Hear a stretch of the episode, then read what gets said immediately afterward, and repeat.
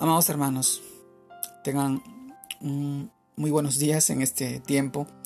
Reciban este saludo en nombre de nuestro amado Señor Jesús. Quisiera poder compartirles el tema de hoy día y poder reflexionar en ella, el cual se titula El toque de su amor. Y vamos al libro de Hechos, capítulo 9, versículos del 13 al 16, que nos dice, Entonces Ananías respondió, Señor, he oído de muchos acerca de este hombre ¿Cuántos males ha hecho a tus santos de Jerusalén?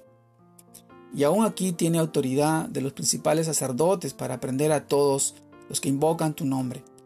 El Señor le dijo, Ve, porque instrumento escogido me es este para llevar mi nombre en presencia de los gentiles, y de reyes, y de los hijos de Israel, porque yo le mostraré cuánto le es necesario padecer por mi nombre.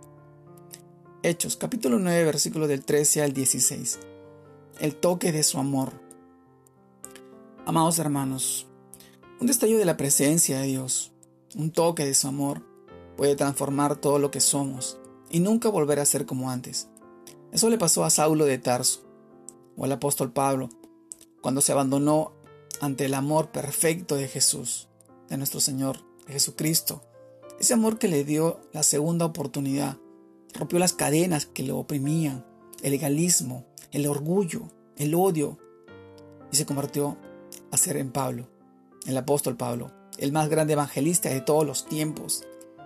Y ese toque no solo fue para Saulo, sino para Ananías, que tuvo un comportamiento fraternal con Saulo.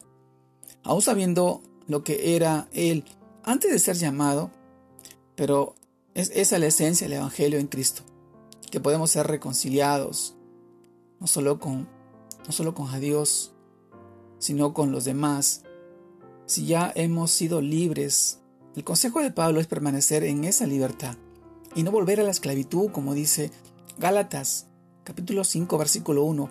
Estad pues firmes en la libertad con que Cristo nos hizo libres y no estéis otra vez sujetos al yugo de la esclavitud. Sí, amados hermanos, cuando Dios nos rescata de nuestra antigua vida de esclavitud y rompe las ligaduras que nos tenían atados a este mundo, a nuestra propia carne, a la de Satanás. Hoy somos libres. Nos libera y nos equipa con una nueva naturaleza espiritual para cumplir con su llamado, para ser instrumentos de bendición, como lo fue Pablo, el apóstol Pablo. Nuevamente nos aconseja en Efesios capítulo 4, versículo 22 a 24.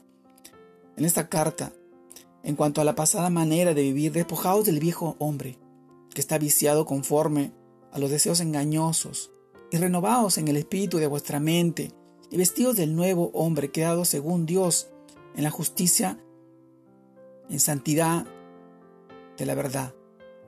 Solo el toque del amor de Dios puede cambiar nuestra mente y corazón para levantarnos en alabanza a Dios por todo lo que hizo por nosotros, al rescatarnos, al salvarnos. Amados hermanos, nunca debemos olvidar el momento en que fuimos liberados, en que fuimos llamados por el amor de Jesús sino que debemos reverenciar, reverenciar a aquel que hizo que todo lo que todo lo que era imposible en nosotros hoy fuera posible. Amados hermanos, un toque de su amor. Sanos, libres, por gracia, por amor, por misericordia, porque nos amó primero antes de la fundación. Somos creación suya, predestinados desde antes de nuestro nacimiento. Él esperó pacientemente con amor a que nosotros fuéramos a sus brazos y a sus pies, heridos, golpeados, cargados, enfermos, pero Él nos sanó y nos da su amor todos los días y su gracia para permanecer firmes en fortaleza, en su palabra. Hoy, en este tiempo, yo te invito a que sigas permaneciendo en Él, a que sigas confiando en sus promesas, en su palabra, buscando todos los días en oración, buscando de Él, para bendición de tu familia, de tus hijos, de tus seres queridos y todas aquellas personas que hoy necesitan de nosotros, de sus hijos. Sigamos evangelizando, mis hermanos. Dios los guarde y los bendiga en esta nueva semana que empieza. Que sean de bendición para muchas personas. En el nombre santo y poderoso de nuestro Señor Jesús. Saludos a todos. Dios los bendiga.